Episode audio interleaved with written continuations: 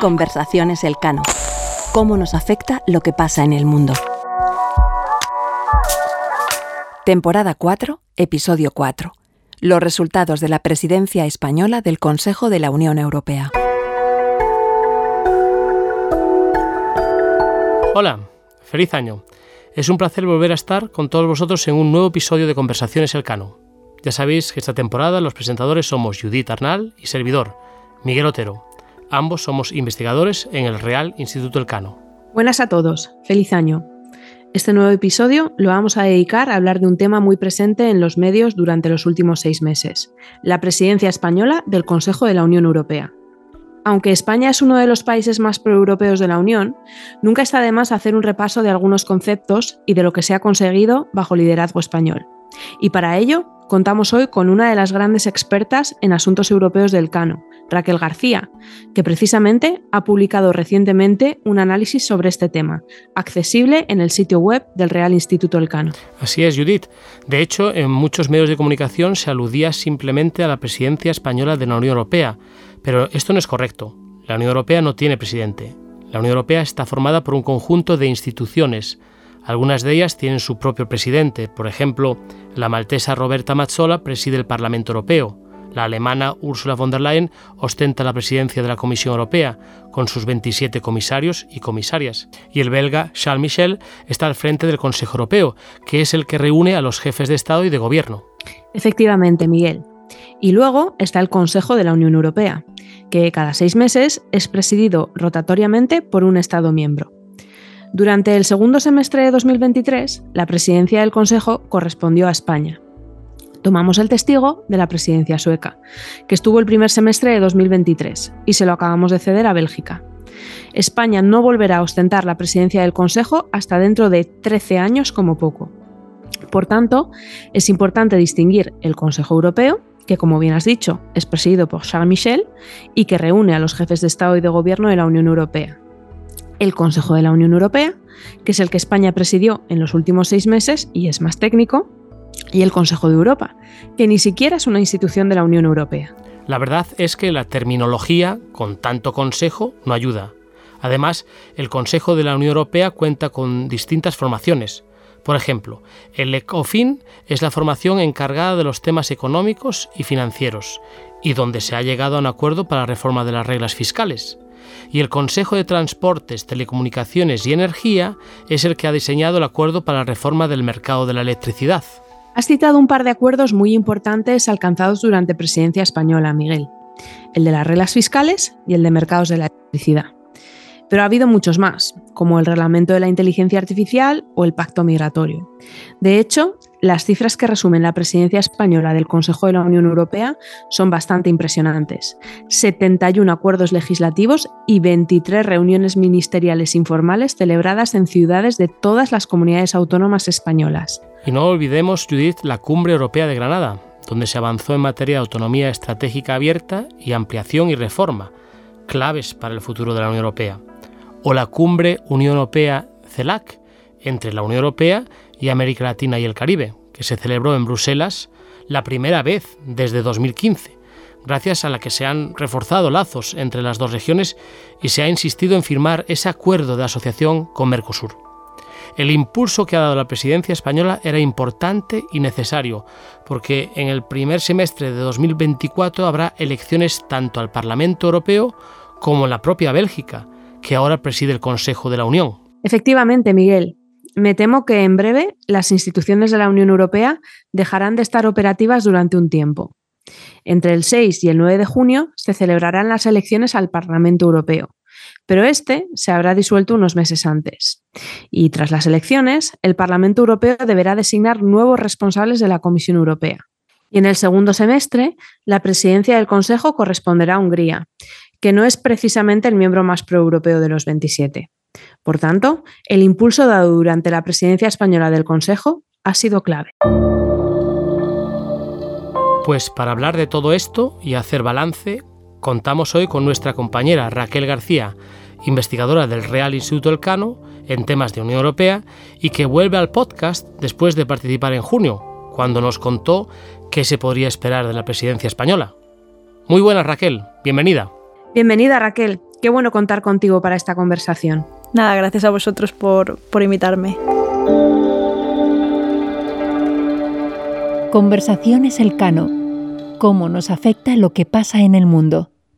Raquel, España asumió la presidencia rotatoria del Consejo de la Unión Europea el 1 de julio, pero el 23 de julio se celebraron elecciones generales y no se ha formado gobierno hasta finales de noviembre. ¿Crees que esta situación de impas político ha afectado de alguna manera los resultados de la presidencia? Bueno, yo diría que las elecciones en sí no, no han afectado, ya que sobre todo desde el Tratado de Lisboa eh, el rol de la presidencia rotatoria es sobre todo técnico y al final recae en la capacidad administrativa del Estado y en sus, y en sus funcionarios. Y además porque eh, en España los grandes partidos mm, comparten un consenso europeísta y en este sentido el resultado de las elecciones no iba a impactar a, la, a la política Europea de España. No, es, por ejemplo, lo mismo que ocurrió el año pasado en Francia, donde coincidieron también presidencia rotatoria y elecciones presidenciales, en el que el resultado sí que, sí que habría impactado a, la posición de Francia en la Unión Europea. En este sentido, yo diría que, donde sí hemos visto pues eh, un cierto impacto es en el perfil político que el proceso de elecciones y de negociación ha afectado. Por ejemplo, el presidente del gobierno no pudo acudir al comienzo de la presidencia rotatoria del Parlamento Europeo a presentar sus prioridades, pero sobre todo eh, por la politización de, los asuntos europeos que, se está dando. Que la politización en sí no tiene por qué ser algo negativo, pero el hecho de que se instrumentalice en la, en la batalla política, sobre todo en el caso además de estos últimos meses que, ha coincidido con la negociación para un nuevo gobierno, pues sí que al final perjudica a, pues a, la imagen y visibilidad de España al frente del, al frente del Consejo. Raquel, eh, es cierto, como comentas, que el impasse político ha podido perjudicar, en cierto modo, los resultados de la presidencia española. Pero tengo la impresión de que hay otros eh, elementos, como por ejemplo el hecho de ser eh, una presidencia escoba, que han podido jugar a nuestro favor. Presidencia Escoba, básicamente porque el próximo año, como comentábamos, habrá elecciones al Parlamento Europeo y esto creo que ha generado presión sobre los Estados miembros para alcanzar acuerdos. Por ejemplo, estoy pensando en la reforma de las reglas fiscales. Entonces, ¿hasta qué punto crees que mm, el hecho de que mm, estemos ya muy cerca de un nuevo ciclo institucional ha generado presión sobre los Estados miembros para llegar a acuerdos. Bueno, eh, eh, creo que es muy interesante este punto que haces y que desde luego pues el contexto en el que se produce puede hacer que al final los Estados miembros pues en general se vean obligados a, avanzar, pero creo que también pone un, peso mayor sobre la, presidencia rotatoria de España y además menor margen para que España pueda poner nuevos temas sobre, sobre la mesa. O, que, o sea que en ese sentido para España también ha sido em, eh, una presión. Y además creo que no hay que menospreciar el rol de, la presidencia rotatoria, en este caso para España porque al final una de sus funciones es organizar los trabajos del Consejo, eh, ejercer como un, un generador de consensos, de, acelerar unos temas, retrasar otros, y también porque es el que representa al Consejo eh, ante las otras instituciones europeas en, ese proceso eh, eh, negociador para cerrar los acuerdos legislativos que hemos visto durante estos meses. Nosotros desde el Cano em, hemos sido bastante entusiastas ¿no? con la presidencia de, España. Em, ¿Tú también tienes un poco esa visión? ¿Piensas que, al final, pues eso, ¿no? Los resultados indican cierto éxito o, piensas también que hay, que hay, hay más sombras de las que decimos? Bueno, eh, Judith lo decía al comienzo, que creo que, los números están ahí, que demuestran que ha habido una eficacia legislativa, que es lo que se espera al final del rol de la presidencia. Creo que también España ha sabido dar una impronta de, país durante estos seis meses. Pues habéis mencionado eh, el Consejo Europeo en Granada, también habéis mencionado todas las reuniones ministeriales que ha, tenido lugar por, el, por todo el territorio español, prioridades españolas tradicionales de su política europea han estado presentes estos seis meses, América Latina, em, la cohesión social y territorial, eh, también, por ejemplo, el concepto de ciudadanía europea ha, estado presente con, nuevas iniciativas en estos seis meses y que, y que son una continuación de las prioridades españolas. Entonces, en este sentido, creo que España ha sido hábil. Sin, embargo, es cierto que también ha habido eh, algunas sombras. Por ejemplo, eh, yo diría que España ha querido y, era oportuno jugar un debate en, en, los temas estratégicos, como el concepto de la autonomía estratégica abierta. Sin embargo, yo aquí diría que el propósito ha quedado deslucido. Y eso que el papel era bastante bueno. Claro, el papel, eh, yo también, por supuesto, es eh, eh, súper, muy sólido, pero le ha faltado, pues yo creo que cierto respaldo político. Por ejemplo, en la Declaración de Granada no se menciona ni una vez el concepto de autonomía estratégica abierta, pues mm, igual por falta de unidad entre los Estados miembros en torno al concepto, porque ha virado hacia esta idea de seguridad económica europea o porque al final hay otros temas, como en este caso sobre todo la cuestión de, la ampliación y la reforma, que al final han, pues han ensombrecido un poco el propósito español.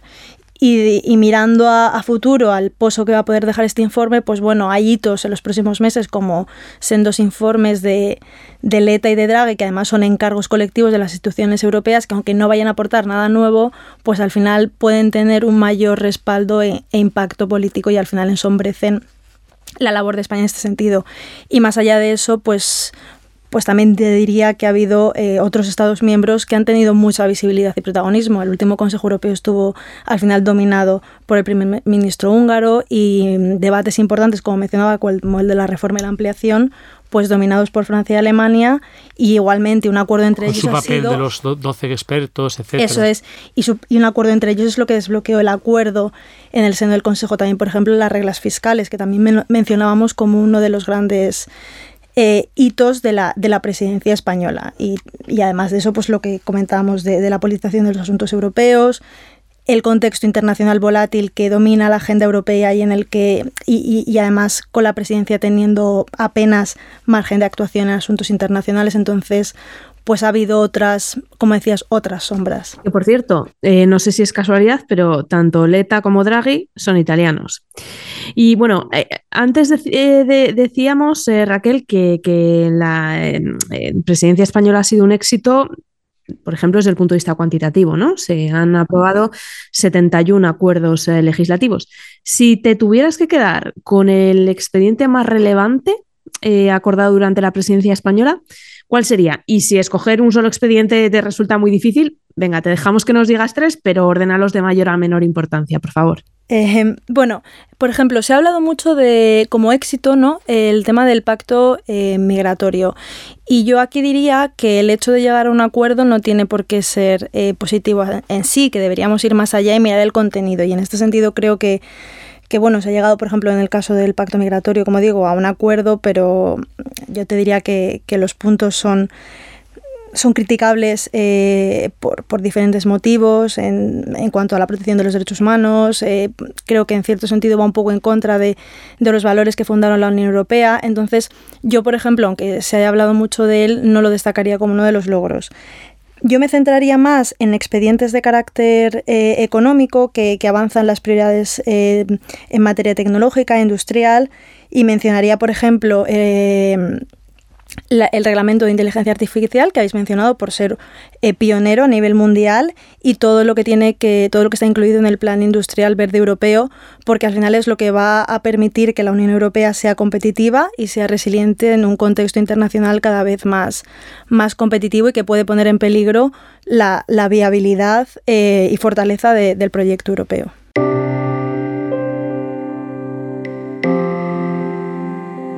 A, lo largo de los años siempre no nuestra sensación es que, España era un actor más, más pasivo que proactivo en asuntos europeos. ¿no? Eso creo que ha venido cambiando y lógicamente en los últimos seis meses España ha sido muy activa en, impulsar pues, eh, eh, negociaciones y llegar a, acuerdos en esas negociaciones. ¿no? Eh, o sea, se, se, la ha visto más, más activa, ¿no? más presente. ¿no? ¿Cómo, cómo ¿Cómo crees que beneficia esto a España? Y, yo sé, por ejemplo, por, el papel que has escrito, que piensas que, eso tiene que continuar, ¿no? Que esto no puede quedarse simplemente en, bueno, se ha hecho muy bien la presidencia, ¿no? Hemos estado ahí al frente de, muchos temas, mm, pero la continuidad ¿no? de, ese, papel más proactivo ¿no? creo que es importante. Claro, eh, por ejemplo, eh, la última presidencia rotatoria eh, de España fue en 2010 y ahí el contexto para España era mucho peor porque al final eh, la difícil situación económica hacía que España eh, pues fuese vista quizá como un socio eh, menos capaz o también que los años anteriores había venido arrastrando una posición menos visible en los asuntos europeos o priorizando otros socios u otras iniciativas.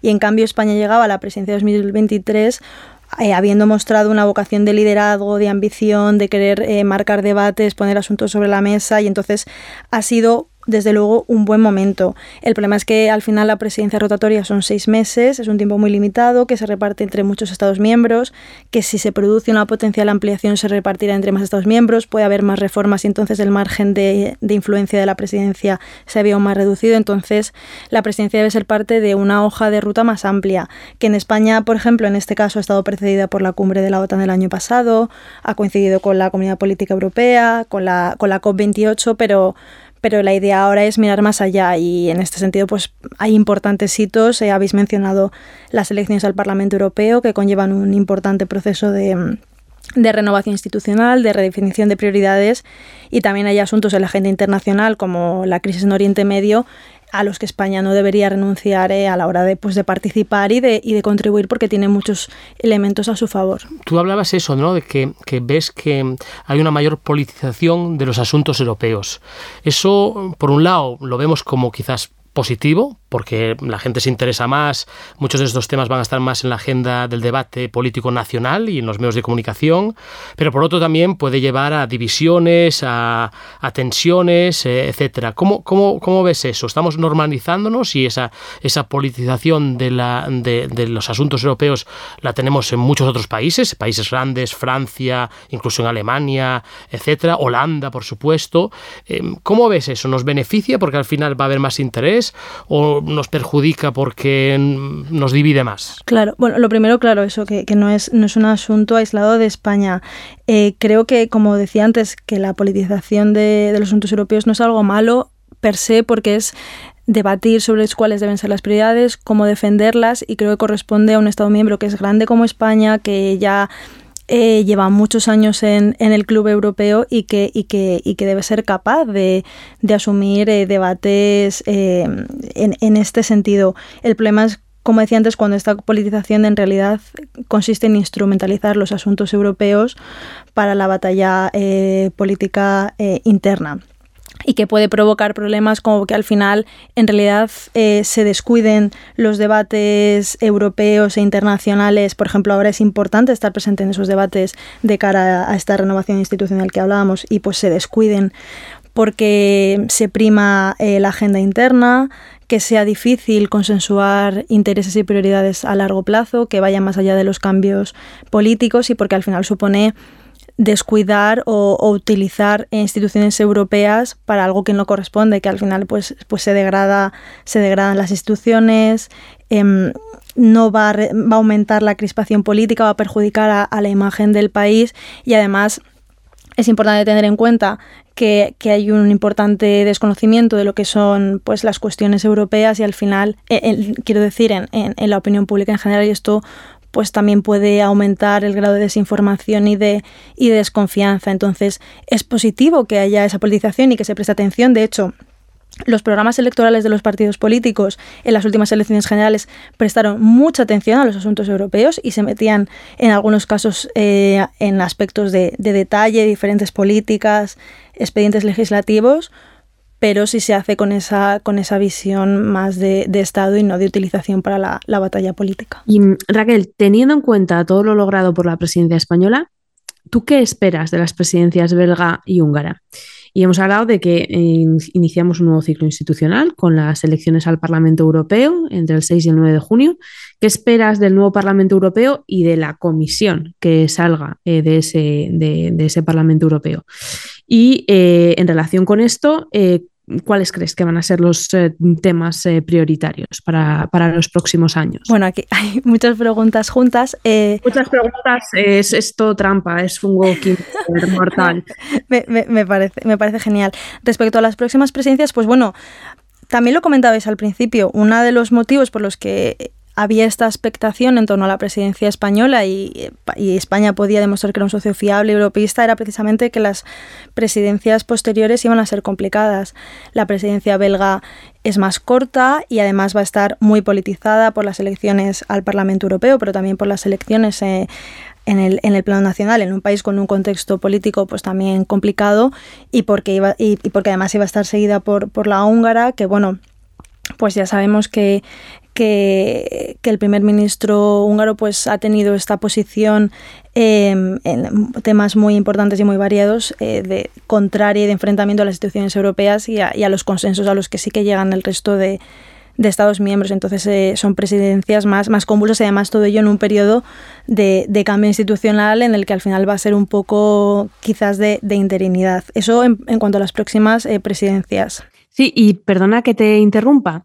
Si no se llegara a un acuerdo para el mes de julio acerca de quién va a sustituir a Charles Michel al frente de la presidencia del Consejo Europeo, porque el propio Charles Michel ha anunciado que quiere concurrir a las elecciones del Parlamento Europeo y que por tanto va a abandonar eh, su puesto al frente de la presidencia del Consejo Europeo de manera anticipada, pues si no ha habido un acuerdo acerca de quién lo va a sustituir para julio, quien lo sustituiría de manera interina sería Víctor Orbán, el presidente del gobierno de, Hungría. Eso es, eso es muy, muy, muy bien dicho. Em, pasando al tema de las instituciones, bueno, yo en el caso del Parlamento Europeo em, creo que el principal em, punto al que mirar es si al final eh, las fuerzas euroescépticas aumentan el porcentaje de, voto y por lo tanto superan a Renew Europe, es decir, a, los liberales, y entonces se puede poner en peligro esa gran, coalición entre eh, conservadores, socialistas, liberales y, verdes, y por lo tanto esto puede eh, hacer peligrar las, prioridades eh, según están definidas hasta, hasta la fecha a la hora de, de seguir trabajando en ellas.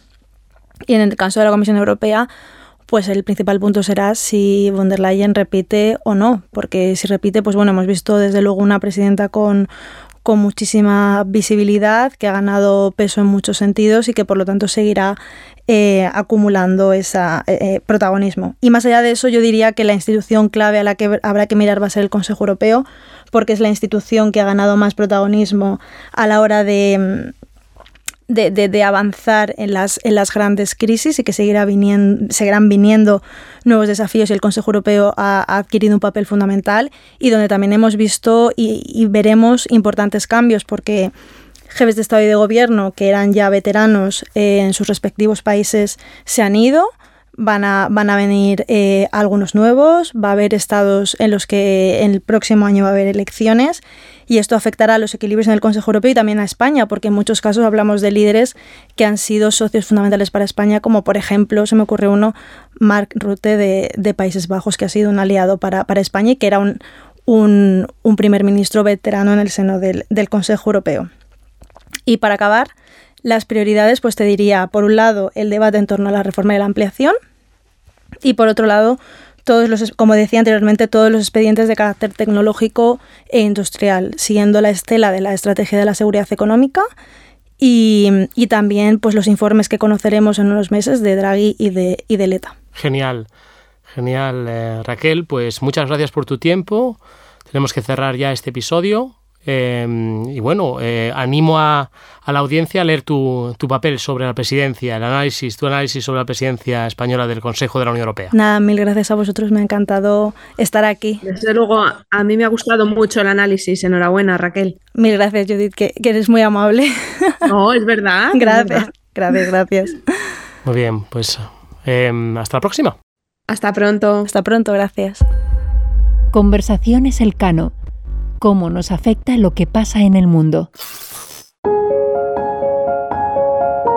Conversaciones Elcano es un podcast presentado por Judith Arnal y Miguel Otero, pero detrás hay todo un equipo que lo hace posible. Marta Corral e Ivanosca López Valerio se encargan de la distribución digital.